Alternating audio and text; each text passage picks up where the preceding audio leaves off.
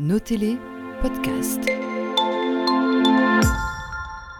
Cette semaine a été marquée par différentes actions de grève dans les services publics. Comme chaque fois, en pareille circonstance, opposants et partisans de la grève s'affrontent sur la pertinence de ce moyen de revendication.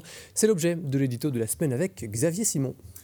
Une semaine d'action de protestation dans les services publics a été lancée ce lundi par le Front commun, action répartie en journée thématique. Le lundi était consacré aux pensions, les services de secours manifestés mardi. Mercredi, Journée internationale des droits de la femme, CGSP, FGTB ont mené une série d'actions spécifiques. Le jeudi était réservé à la distribution de tracts à la population pour la sensibiliser à l'importance des services publics. Et enfin, ce vendredi, la CGSP a organisé une grève de 24 heures dans tous les services publics. Par ces actions, les syndicats souhaitent dénoncer le sous-financement et le manque de personnel dans plusieurs secteurs. Ils revendiquent également un renforcement des systèmes de pension dans les services publics et une augmentation du pouvoir d'achat. Il n'échappe à personne que l'on vit effectivement dans une forme de paradoxe.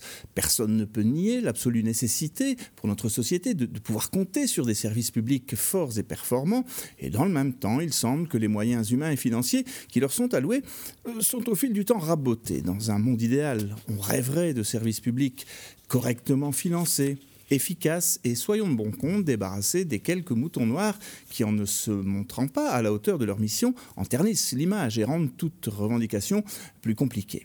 Au-delà de la pertinence des revendications, se pose aussi la question des actions mises en œuvre pour les faire connaître. Pas question ici de remettre en cause le droit de grève, bien évidemment. L'histoire récente nous a montré comment il a permis de faire évoluer les acquis sociaux et de les défendre. Cependant, la stratégie utilisée cette semaine par les syndicats pose question.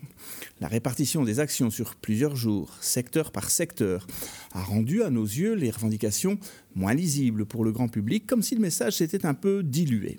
De plus, au-delà de l'éternelle question de savoir si les mouvements de grève n'impactent au final que les citoyens et pas les décideurs, les perturbations réparties sur toute une semaine risquent de rendre la cause moins populaire. Car autant le citoyen peut prendre ses dispositions sur une journée où tout est paralysé, autant des perturbations quotidiennes moins clairement identifiées peuvent irriter. De quoi ternir l'image d'un mouvement au risque de perdre le capital sympathie lié à des revendications perçues par beaucoup comme légitimes. Il est clair que la défense des acquis sociaux et la défense des travailleurs est en cette période difficile, un véritable combat.